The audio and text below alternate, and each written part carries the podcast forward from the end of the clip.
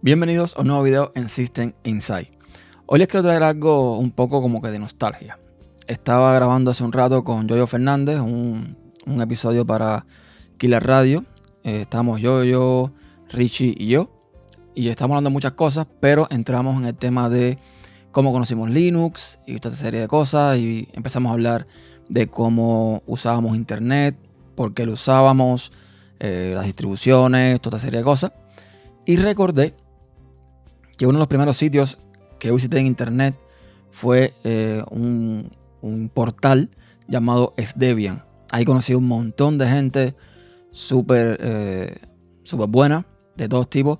Eran unas épocas que, disfrutábamos mucho porque no se vive o no se vivió eh, eso, eso que vemos ahora de esa guerrita, esa bobería de que si Windows es mejor, de que si Mac es mejor, de que si Linux es mejor no habían esas cosas.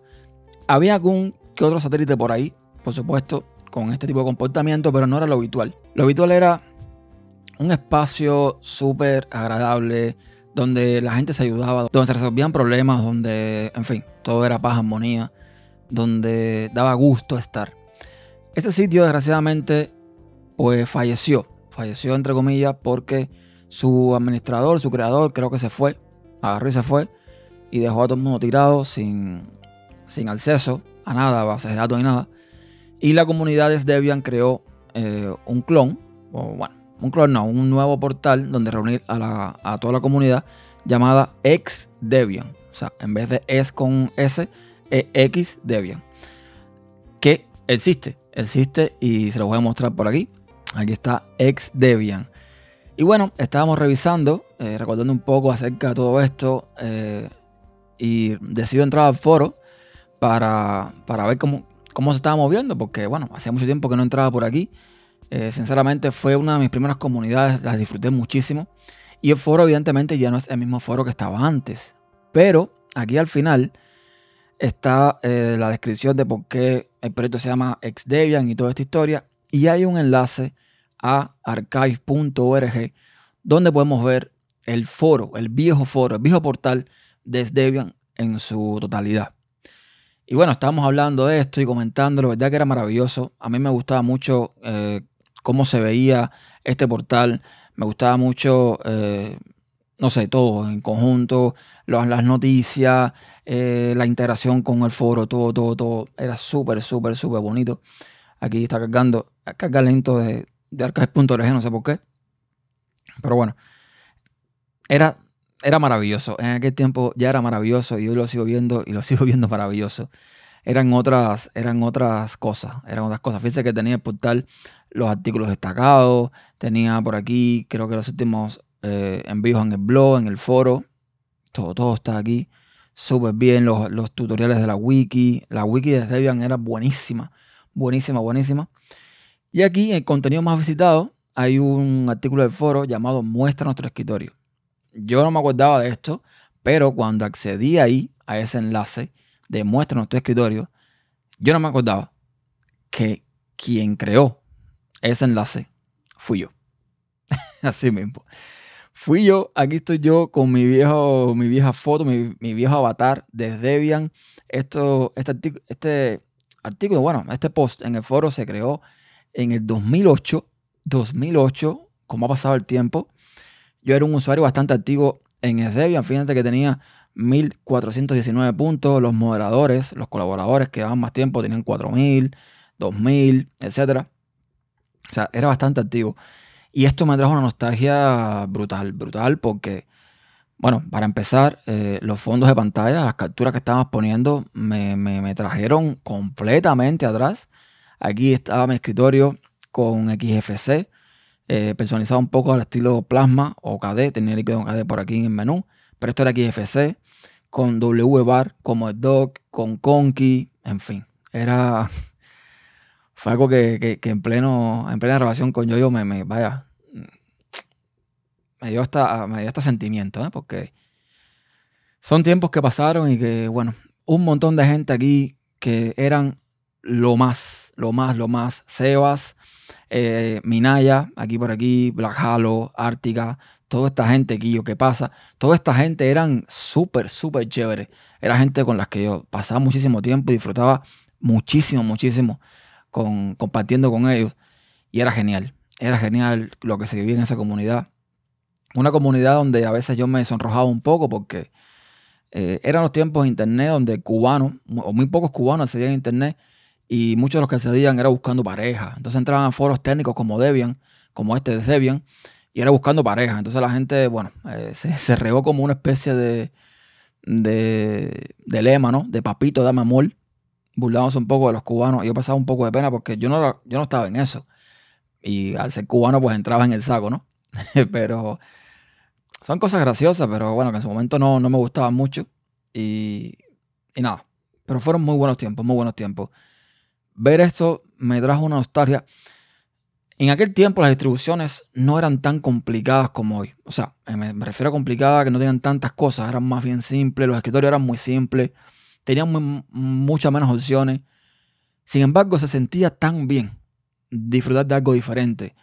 Eh, tú venías de Windows y empezabas a usar Linux, en mi caso Ubuntu, que fue lo primero que usé, después Debian, etcétera, etcétera. Y era tan diferente, era tan particular, era tan, tan bonito, tan, los iconos, eh, todo. Para mí era tan bonito que revisando ahora yo veo las distribuciones y yo digo, wow, la evolución, el avance ha sido muchísimo, ¿no? Plasma mismo es un escritorio súper completo, un escritorio, en fin, ¿qué puedo decir? Sin embargo, la sensación de usarlo ya no es como antes. No sé por qué. No, no, no, no era, no era esa emoción que había antes. Y, con cada novedad de plasma uno se alegra y mira, está saliendo tal cosa. Y en fin, no sé, pero no sé explicarlo. Ya no es como antes. Ya no es como antes. Y bueno, seguimos indagando y entramos a Foro Linux, que es un espacio donde yo, yo ha sido moderador muchísimo tiempo. Ahí tuve eh, muy poca interacción, unos 25 mensajes, pero eh, aquí nos dio mucha risa porque uno de ellos es este mensaje que está aquí, donde yo, yo me, me responde muy, muy cordialmente, dice que una plantilla que había en ese tiempo lo, que tenían los administradores, eh, donde básicamente me trata de, de, noob, ¿no? Donde yo llevo haciendo una pregunta, cometiendo el error prácticamente de no buscar antes en el foro, cosa que hacen todos los nuevos. Y, bueno, ahí me responde yo, yo diciéndome que, que, el tema de mi mensaje había sido tratado y que por favor usar el buscador. Y eso nos dio mucha risa, nos dio mucha risa, porque fue maravilloso. Luego también buscando los mensajes, tenía un montón de mensajes, un montón de mensajes, 25 mensajes donde yo había participado. Eh, en fin, ahí tenemos, wow, o sea, wow, acabo de ver, mira, este blog, yo no me acordaba de este blog. Yo no me acordaba de esto. Esto, es que esto no puede existir ya. Exactamente, es, que no puede existir ya. Esto no, esto no existe. Pero este sí, el addeveloper.wordpress sí. Este fue mi primer blog en WordPress. Un blog súper, súper, súper visitado. Un blog que, bueno, mm, gracias a este blog, después se creó desde Linux. Tuve muchos otros blogs mm, eh, en WordPress estaba la developer.wordpress, estaba, vamos, también está XFCeando, a ver si no, no está, ahí está, que era sobre XFC. Tuve también eh, Debian Live, para hablar cosas de Debian, ahí está. Tuve también Linux Main Live, un tiempo que estuve usando eh, mucho el Linux Main Debian Edition, que me gustó muchísimo. Vamos a ver por aquí si todavía está. Ahí está. O sea, todos esos blogs siguen ahí. Y es nostalgia pura, ¿eh? Estamos hablando del 2011, artículos del 2011. El Developer debe tener mucho más, sinceramente. El Developer, eh, vamos a ver si puedo ir al primer, al primer post. Tendría que entrar porque este tiene scroll infinito y, y en fin. Pero App Developer tenía mucho, mucho, mucho, mucho, muchísimo, muchísimo. Eh, tiempo. O sea, estoy. Discúlpame que en el audio a lo mejor esté divagando, pero es que estoy viendo ahora mismo la pantalla y, del video en YouTube y me resulta eh, conmovedor, por decirlo de esta forma. Entonces, eh, eran tiempos donde, por ejemplo, XFC para mí era mi entorno de escritorio favorito en ese tiempo. Eh, esto fue 2008, por ahí. 2008, exacto. Aquí está la fecha, 2008. Y, wow, maravilloso, maravilloso. Y entonces también buscando por aquí y por allá, entramos a un enlace que me llevaba a mi perfil de eh, DeviantArt. En DeviantArt yo tenía, tengo, de hecho acabo de recuperar mi cuenta, tengo eh, publicado un montón de fotos de fondos de pantalla, de logotipos, en lo que estuve trabajando para colaborar con XFC cuando están buscando un logo nuevo. Y fíjense todo esto, todo, todas estas capturas, eh, lo viejas que son, pero era otra cosa. Era otra cosa cómo se sentía y cómo se veía, cómo se veía esto. Era todo más simple, pero todo era, todo hermoso. todo era hermoso. Era muy sencillo todo. Tratábamos de copiar a Mac, tratábamos, tratábamos de copiar a, Windows. Mira eso, eh, el dock de, con la apariencia de MacOS. En fin, maravilloso. Maravilloso, maravilloso, maravilloso. Entonces, nada, esto es para que vean que yo llevo, de hecho, usando Linux por alrededor de 2006, de forma ya oficial a partir de 2007. Y, me encantó. Yo comentaba en el, en el, en, el video, en el audio con Yoyo, que a mí habían tres cosas que me, que me enamoraron de Linux. Yo era usuario de Windows, como la mayoría, ¿no? Y hubo tres cosas que me enamoraron completamente de Linux. Primero, la tipografía. La tipografía en Linux se veía hermosa. O sea, era una cosa que, por favor, el, renderizado de la fuente, cuando tú comparabas con Windows, la fuente Windows se veía dura, se veía como pixelada. El Linux todo era muy suave, era un renderizado muy suave. Y eso me encantó. Eso primero. Lo segundo, el tema de los drivers. Tú instalabas, o tú instalas todavía al día de hoy, una distribución con Linux y normalmente en la mayoría de los motherboards no tienes que instalar drivers de audio, no tienes que instalar drivers de video, específicamente para el hardware que tiene, porque en Linux ya vienen unos drivers genéricos que funcionan con la mayoría de los de, los, de, hardware que está afuera. Y eso, por favor, eso era en aquel tiempo. En aquel tiempo tú instalabas un Windows y era buscando los drivers para el audio, para el video, para la red, para esto, para lo otro, para lo otro. Y al final te perdías muchísimo tiempo en eso, más el tiempo que demoraba la instalación. Con la instalación de Linux desde aquel entonces era mucho más rápida que una de Windows. Y lo tercero es que en Linux, cuando tú tienes eh, particionado el disco y tienes, como en, Windows, tienes el sistema, el disco C para toda la instalación de Windows y tienes luego el disco D con los datos. En Linux tú puedes tener la raíz, que es este sistema, separada de los datos, que es el home.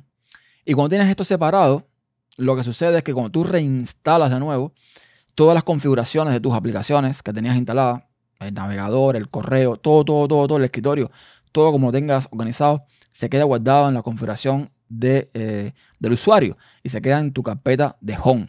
Si tú no tocas la carpeta de home, cuando tú vuelves a instalar, te aparece todo nuevamente como tú lo habías dejado. Y a mí aquello me explotó la cabeza. Claro, eran otros tiempos. No sabía al principio cómo funcionaba. Ya después conocí que las configuraciones se guardaban en el home, bla, bla, bla. Y ya bueno, ya entendía todo. Y, siempre me, asombraba, ¿no? Me llamaba la atención por qué el resto de sistemas operativos no hacían esto. Que tenías que instalar desde cero y tenías que perder todo, en fin. Y esas tres cosas me enamoraron desde un principio. Yo nunca usé Linux por el tema de la filosofía, ni las cuatro libertades. No, no, esas cosas las conocí después no me interesaban tampoco mucho. Yo soy de la, o siempre he sido de la opinión que sea una herramienta que me funciona, me da lo mismo que sea abierta, cerrada, yo la voy a usar con todo el riesgo que conlleve, yo lo uso y punto. Pero esas, esas tres cosas que comenté siempre me enamoraron de Linux. Siempre, siempre, siempre, siempre. Ya le puedo añadir también rendimiento, que todos sabemos que eh, un Linux instalado con, qué sé yo, 16 GB de RAM tú no vas a usar nunca más 8 GB de RAM. O sea, el consumo de Linux es extremadamente bajo, aunque le pongas el entorno escritorio que tú quieras ponerle, aunque le pongas un Chrome abierto consumiendo RAM, el consumo siempre va a ser más bajo que el resto del sistema, de los sistemas operativos como Windows, como Mac, etc. Y eso era lo que a mí me tenía enamorado de Linux. Ya lo que pasa es que uno, ya saben, ya saben que estoy usando ahora mismo MacOS, estoy grabando desde MacOS, tengo un Mac Mini. Eh, lo que pasa es que ya uno llega a un punto en que lo que hace eh, hay herramientas que Linux no están. Y entonces, no sé, ahora mismo, por ejemplo, Yoyo estuvo grabando su pantalla con OBS y en Linux y el video y el audio no sirvió para nada. Entonces, cosas como esas, al día de hoy, yo no me las puedo permitir. No quiero permitirme. Ya, ya al día de hoy yo estoy pensando en simplemente sentarme, encender la cámara, la Rodecaster Pro, la mesa de mezcla, sentarme ante el micrófono y grabar. Y listo, ya está. No estar preocupado por si funciona o no funciona, porque sé que va a funcionar. Entonces, nada, esto no quita, no quita los buenos recuerdos que tengo de ese tiempo, eh, de cuando mis comienzos con Genio Linux. Eh, hay mucha gente que conocí en estos foros, que conocí después desde Linux, que ya he perdido un poco de vista. Eh, mucha gente que no sé por dónde están. Si, si estás viendo este video y eres alguna de esta gente, estuviste en una de esas comunidades, por favor, déjanos saber en los comentarios que sería muy bueno volver a, de alguna forma, a, estar en contacto y compartir estas experiencias. Así que nada, ya sabes. Gracias por eh, ver o escuchar y hasta la próxima.